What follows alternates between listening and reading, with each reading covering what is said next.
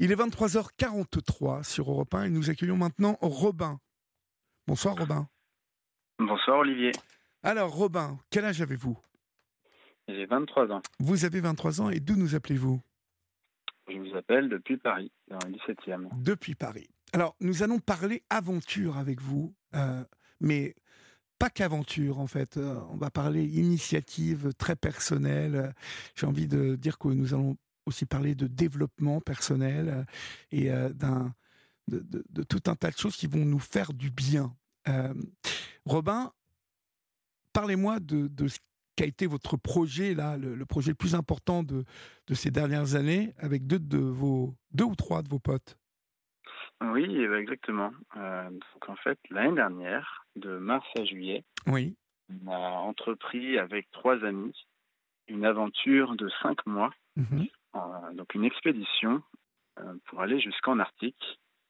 Et euh, c'était une expédition euh, dans, un premier temps sportive, puisque ça alliait les disciplines de la voile et de la montagne, mhm. puisque nous partions en voilier, sur un voilier électrique, depuis l'Orient, pour remonter la Manche, la mer du Nord, puis la Norvège, et pour aller skier dans les montagnes norvégiennes et ensuite pousser encore plus au nord pour aller au Svalbard, qui est un archipel euh, en Arctique à 1000 km du pôle Nord.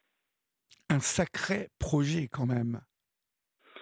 Et oui, euh, c'était très ambitieux puisque avant de partir, euh, on était peu à, maîtriser toutes les, compétences qui étaient nécessaires au, projet. Par exemple, il n'y avait que Yvan qui savait faire de la voile. Naviguer, donc, ouais, Et Yvan et Quentin Baptistin et moi.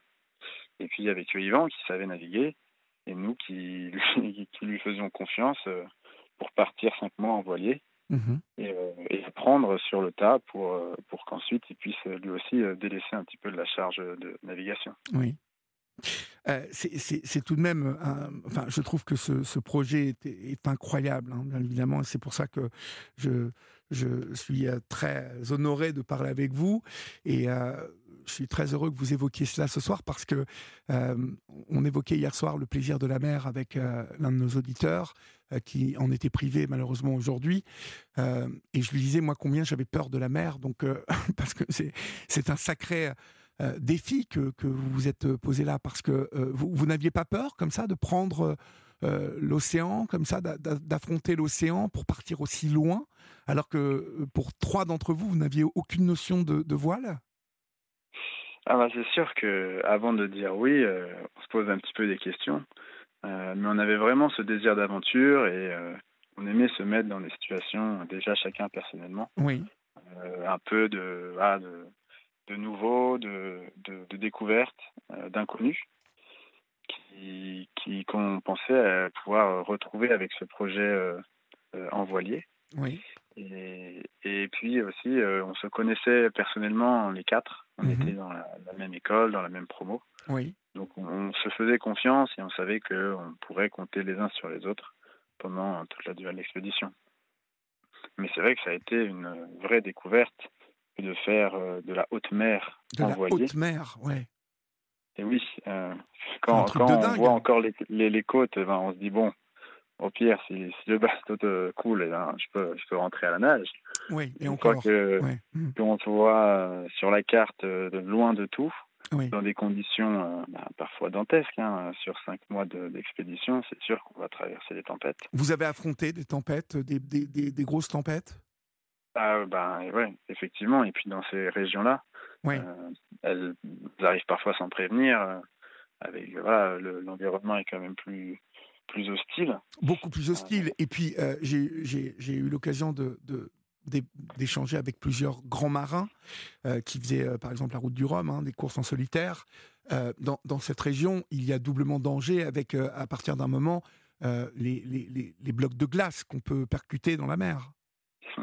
Effectivement, c'est vrai que quand on arrive assez au nord, il y a donc, par exemple, au Svalbard et même en Norvège, des glaciers qui bouchent le fond des fjords. Donc les fjords, c'est ces vallées euh, remplies de bras de mer, oui. avec des montagnes sur les côtés. Et au bout de ces fjords, il y a encore le glacier qui n'a pas totalement fondu et qui fond au fur et à mesure de la saison. Oui. En euh, du coup euh, déversant des, en craquant et en mettant beaucoup d'icebergs dans, dans les baies comme ça, dans les fjords, et puis ensuite aussi qui peuvent se répandre dans les, la mer euh, proche du littoral. Et c'est vrai que c'était un sacré pari de notre part de prendre un voilier avec une coque en plastique oui. À la différence de la plupart des voiliers qui sont euh, en, avec une coque en métal, beaucoup plus résistante. C'était de, de, pour nous, il fallait faire euh, doublement attention de vraiment toucher aucun iceberg. Il y avait toujours quelqu'un dans les endroits avec des icebergs qui devait être à l'avant du bateau pour euh, bah, guider à vue euh, l'avancée du bateau et ne toucher aucun iceberg. Mhm. je, je, crois savoir que vous avez aussi euh, dû apprendre à tirer au fusil euh, car à un moment, il y avait aussi la possibilité de, de, croiser des ours polaires. Exactement. Ouais. Euh, c'est vrai que sur cet archipel, qui est bien au nord de la Norvège, on dit qu'il y a le plus euh, d'ours polaires que d'habitants. Oui. Bon, il n'y a pas beaucoup d'habitants, hein. il y en a peut-être 1000 ou, ou, 1500 en fonction de la saison, surtout des scientifiques. mais il y a une grande population d'ours polaires. Et les ours polaires, c'est des prédateurs encore pour l'homme. Et puis, euh, ils sont un peu malmenés avec le, réchauffement climatique, donc ils ont souvent faim. Et c'est euh, donc obligatoire, dès qu'on veut descendre sur Terre, d'avoir avec soi un, une carabine, au moins, euh, puis d'autres outils de détresse, oui. Pour euh, se défendre en cas d'extrême de, de nécessité contre l'ours polaire. Bien sûr, c'est n'est pas du tout voulu et il y a plein de mécanismes avant à actionner pour euh, éviter l'ours polaire. On oui. a la chance du coup de ne pas avoir, avoir dû recourir à l'arme. On est très content. Mais il faut l'avoir. Et pour l'avoir, il faut du coup passer, quand on est français, le permis de chasse euh, pour avoir le permis de port d'armes. Donc on s'est retrouvé avant de partir à passer le permis de chasse français, donc à prendre ben, les, les, la période de gestation du sanglier, euh, les différentes espèces de canards, euh, voilà, euh, où se reproduisait euh, telle espèce de cerf, etc. -hmm. Pour pouvoir juste euh, partir en montagne et euh, faire de, du ski de randonnée et de l'alpinisme avec une grosse carabine sur le dos. Et pourquoi avoir choisi cette destination en fait Est-ce que vous alliez chercher justement l'adversité, euh, le côté hostile est, ça, faisait partie du choix, ça euh, la, performance, bien évidemment, euh, je dirais humaine, c'est-à-dire d'apprendre à naviguer, d'apprendre tout un tas de choses, mais aussi d'affronter un climat hostile avec, comme on vient de le dire, des dangers dans l'eau, des dangers sur terre. C est, c est, ça a été un choix vraiment euh, qui a fait l'unanimité chez vous quatre? C'est un choix qui a été fait au fur et à mesure, puisqu'au début, alors surtout euh, Yvan et Baptistin avaient euh, en premier l'idée du projet. Oui. Et voulaient déjà lier cet aspect voile-montagne. Oui. Et puis au fur et à mesure, Quentin puis moi-même se sont rajoutés au projet. D'abord comme première destination le Groenland, qui était aussi atteignable depuis la France, donc pas trop loin. Euh, mais où là il y, aurait, il y, avait trop de glace avec le volet qu'on avait trouvé, ça n'aurait pas été possible. Donc on s'est reporté sur la Norvège puis le Svalbard, qui eux sont plus accessibles aux périodes où on voulait y aller, c'est-à-dire de, de, mars à juin mm -hmm. pour le, le, ski et un mois pour rentrer. On est rentré en juillet en France. C'était fait au fur et à mesure le choix de la destination, mais bien sûr il fallait le, un endroit où on pouvait faire ces deux pratiques, le volet de ski, donc avec des conditions de neige euh, qui allait bien et en même temps pas trop pour pouvoir avancer en, voilier dans les fjords. D'accord. Et euh, qu'est-ce que qu'est-ce que vous retenez de ce euh, voyage? Je suppose que euh, la question est assez large, mais j'ai noté plusieurs choses dans ce que vous nous avez écrit. ne pas être dans la superficialité. Alors, qu'entendez-vous par là? Parce que vous, avez vraiment dans ce voyage découvert plein de choses sur vous. Vous dites, euh, c'était aussi l'importance de prendre le temps, de profiter d'une expérience, euh, tenter de ne pas être dans la superficialité. Qu'entendez-vous par là? C'est vrai. Euh, J'entends par là qu'on a pris cinq mois pour faire ce voyage.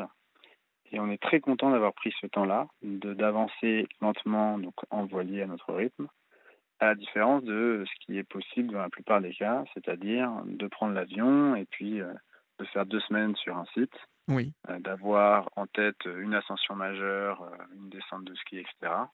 Donc de prier pour avoir les bonnes conditions et de tout faire pour faire son expédition, faire ses images et rentrer au bout de deux semaines en avion chez soi. Et ça, on, trouvait que voilà, c'est dangereux parce qu'on n'aurait pas le temps de vraiment se rentrer dans l'expédition. Et puis, euh, il y a tout aussi l'aspect du retour où on va euh, rentrer, nous, en, un mois et avoir un retour beaucoup plus graduel à la, vie euh, qu'on mène en France, mhm. sans avoir ce choc de, de l'avion qui nous amène d'un monde à un autre en seulement une nuit de sommeil. Oui, et qui nous ramène ensuite. Et c'est un choc aussi très, parfois difficile à affronter. Exactement, et je trouve que c'était pas c'est pas naturel. En tout cas, nous on était très contents d'avoir la chance de prendre le temps et de rentrer comme ça de manière douce, de manière naturelle. On, voyait vraiment qu'on rentrait au fur et à mesure à la maison. On avait, on avait senti qu'on était parti très loin, que ça nous avait mis un mois de voyage. Oui. Et puis on, comprenait qu'on revenait de loin aussi euh, dans l'autre sens. Et ça faisait aussi sens d'un point de vue euh, bah, de, de, de, sobriété oui. mentale. oui. Euh, puisqu'on avance à la voile euh, au lieu d'avancer euh, dans les airs ou en voiture, etc. Mmh mmh Et donc on n'hésitait pas à prendre le temps, à, ralentir même s'il fallait les voiles, au lieu de mettre le moteur. Vous évoquez le choc. le choc, et j'entends qu'il y a eu plus de douceur à aller hein, et atteindre votre but, et puis ensuite revenir et s'habituer tout de même à l'idée d'un retour en France et d'un retour dans une vie euh, totalement différente. Euh, qu'est-ce que cela a changé euh, dans votre regard sur votre manière de vivre avant ce voyage? Et est-ce que des choses ont, changé dans vos vies? Ah, je pense que ça nous a bien bouleversés tous les quatre, hein. alors chacun sûrement à notre manière. mais la première chose, c'est quand même de, se dire que tout est possible en fait. Euh, Puisqu'il y, y, y a un an, on n'aurait jamais deviné, euh, pu imaginer que qu'on allait réaliser euh, tout ce qui s'est fait au cours des cinq mois. Mhm. Et, et comme c'était une expédition vraiment faite maison, c'est-à-dire qu'on a tout monté de nous-mêmes, voilà, donc là, il y avait les, on a fait les permis, permis bateau, permis de chasse. oui. Le, le, voilier, en fait, vous, a été, vous l'avez loué, vous l'avez acheté, que, ce voilier? le, le, voilier était loué. Oui. Euh, il fallait aussi euh, lever des, fonds, lever des, avoir des sponsors pour euh, financer toute l'expédition. Oui. à proposer des images, monter des vidéos, etc. Des choses qu'on n'avait jamais fait au point de vue, on va dire, un peu contractuel, professionnel. Et, et maintenant qu'on a fait tout ça et qu'on voit que ça, ça, ça marche assez bien, en tout cas qu'on a réussi à revenir et à faire ce qu'on voulait, euh, on se dit que ouais, tout est possible, euh, il faut, il faut se lancer. Quoi. Mhm. Tout, tout ça s'inscrivait euh, dans, dans, une expérience scientifique, je crois, non? Exactement. Bah alors en fait, comme on est tous d'une même école d'ingénieurs, oui. on a, on a, on a bien aimé prendre un voilier électrique, qui est une nouvelle technologie vraiment pour les voiliers. Les, voitures, on, on, connaît pour l'instant déjà bien le, bah, les technologies électriques, mais pour les voiliers, c'est assez nouveau. Il y a beaucoup de voiliers, la plupart qui sont avec du diesel, des oui. diesel. Oui. Et ces voiliers prototypes, pour l'instant, euh, ils sont encore en phase de développement. Oui. Et donc marchent avec des panneaux solaires? Et donc, euh, ces moteurs électriques, ils, ont aussi, ils sont liés à des batteries. Oui. Et ces batteries, elles peuvent se recharger de quatre manières différentes. Alors la première, comme vous l'avez dit, c'est les panneaux solaires mhm. qu'on met sur le voilier mais qui équivaut à, on va dire, 10% de l'apport euh, énergétique. Donc c'est un truc de fond, mais c'est pas beaucoup. La deuxième, c'est de recharger au port, euh, via ce, ce oui, Comme les voitures, euh, comme on fait sur la route. Exactement. et donc là, ça dépend aussi du mix énergétique du pays. En Norvège, l'électricité est très décarbonée puisque c'est beaucoup de hydroélectricité. Oui. Donc c'est de l'électricité verte, on va dire. Il y a la troisième façon de recharger ses batteries, c'est via l'hydrogénération. Et ça, c'est une nouvelle technologie aussi où les hélices du bateau, quand on avance à la voile, elles vont fonctionner en mode turbine et donc produire de l'électricité. Mhm. C'est assez astucieux. Et la quatrième façon, c'est la façon qu'on utilise en dernier recours, c'est d'avoir un groupe électrogène sur le bateau qui va produire l'électricité avec du diesel qu'on met à bord, mais qui en produit que quand les batteries sont vides, puisqu'on n'a vraiment pas envie de plus d'avoir d'énergie à bord, que ce soit pour le pilote, que ce soit pour la radio, pour les cartes, etc. C'est quand même très dangereux de plus en avoir. Donc c'est important d'avoir. Euh, oui, un truc de secours. Exactement. Mhm. Je trouve, vraiment formidable hein, votre, initiative et, j'évoquais avec Théo hier soir euh, qui euh, nous parlait de, son éco-angoisse hein, et de sa non-volonté de, de mettre au monde pour l'instant un enfant qui se posait plein de questions et, et qui était très angoissé sur l'avenir de notre monde. Et je lui disais combien votre génération, puisque vous en faites partie Robin, vous avez 23 ans, combien votre génération était porteuse d'espoir. Et cette initiative dont vous nous parlez ce soir et, fait résonance avec ce que je disais à Théo, cette, cette, cette génération à laquelle vous, vous, appartenez euh, a bien pris en compte tout un tas de choses qui, euh, bah, qui visent à, améliorer et à donner envie à d'autres aussi euh, de, de, voyager dans des conditions éco-responsables. Et pour ça, déjà, je vous félicite. Je vous garde encore un peu parce que j'ai encore quelques questions. On va laisser passer l'info sur Europe 1 et puis on se retrouve dans quelques instants. À tout de suite, Robin. Il est minuit passé de 3 minutes, vous êtes sur Europe 1 et je profite pour, j'en profite pour saluer Philippe que j'empêche de dormir et euh, j'espère que je ne vous empêche pas trop de dormir quand même Philippe, mais on vous embrasse bien fort. Euh, je crois qu'on va vous entendre bientôt à l'antenne puisque vous êtes enfin décidé à nous parler. Euh, donc dans les jours qui viennent, préparez-vous, ce sera votre tour. On embrasse Bernadette qui est encore là ce soir, Claude, Yvonne, on embrasse Eric, Myriam, on embrasse Valérie. On embrasse Cynthia, Tess, euh, Xavier, euh, Bernadette encore. Et puis euh, on embrasse Robert, Claude. Et puis David qui sont à l'antenne aussi ce soir. Merci pour vos messages. Et puis Florence aussi. Florence qui nous a encore envoyé ce soir son message de bonne chance pour cette émission. Merci Florence. Merci pour votre fidélité. Et puis je profite d'avoir Robin au téléphone avec cette initiative formidable dont, il nous parle depuis une demi-heure pour parler de la France bouge présentée par Elisabeth Assayag, euh, puisque des initiatives, il y en a dans la France bouge. Un nouvel horaire pour euh, cette émission sur Europe 1. C'est du lundi au jeudi de 20h à 21h, Elisabeth Assayag, mais, mais chaque jour à l'honneur les audacieux, les entrepreneurs, les start-up qui osent et qui réussissent. Demain, tout à l'heure, écoutez La France bouge avec Elisabeth Assayag. Ça sera à partir de 20h jusqu'à 21h du lundi au jeudi. Robin, euh, euh, tout à l'heure, je vous ai posé la question, mais je vais vous la reposer. Qu'est-ce qui, qu'est-ce qui a changé? Parce que vous m'avez dit euh, avoir été bougés tous, tous, les, tous les quatre, avoir été, oui, c'est ça, bougé, avoir eu sans doute des, sensations très fortes durant ce, périple. Mais, vous, qu'est-ce que ça a changé dans votre vie à vous Qu'est-ce que ça a changé sur votre regard, euh, dans votre regard sur notre société, sur la manière dont on a de vivre, de consommer Est-ce que ça a changé quelque chose? Mmh. Ah bah oui, c'est sûr que premièrement, c'est quand même pour nous, c'était la première expédition aussi grande, et donc on met du temps aussi à vraiment comprendre ce qui s'est passé et, et, maturer en fait euh, l'expédition qui a duré longtemps.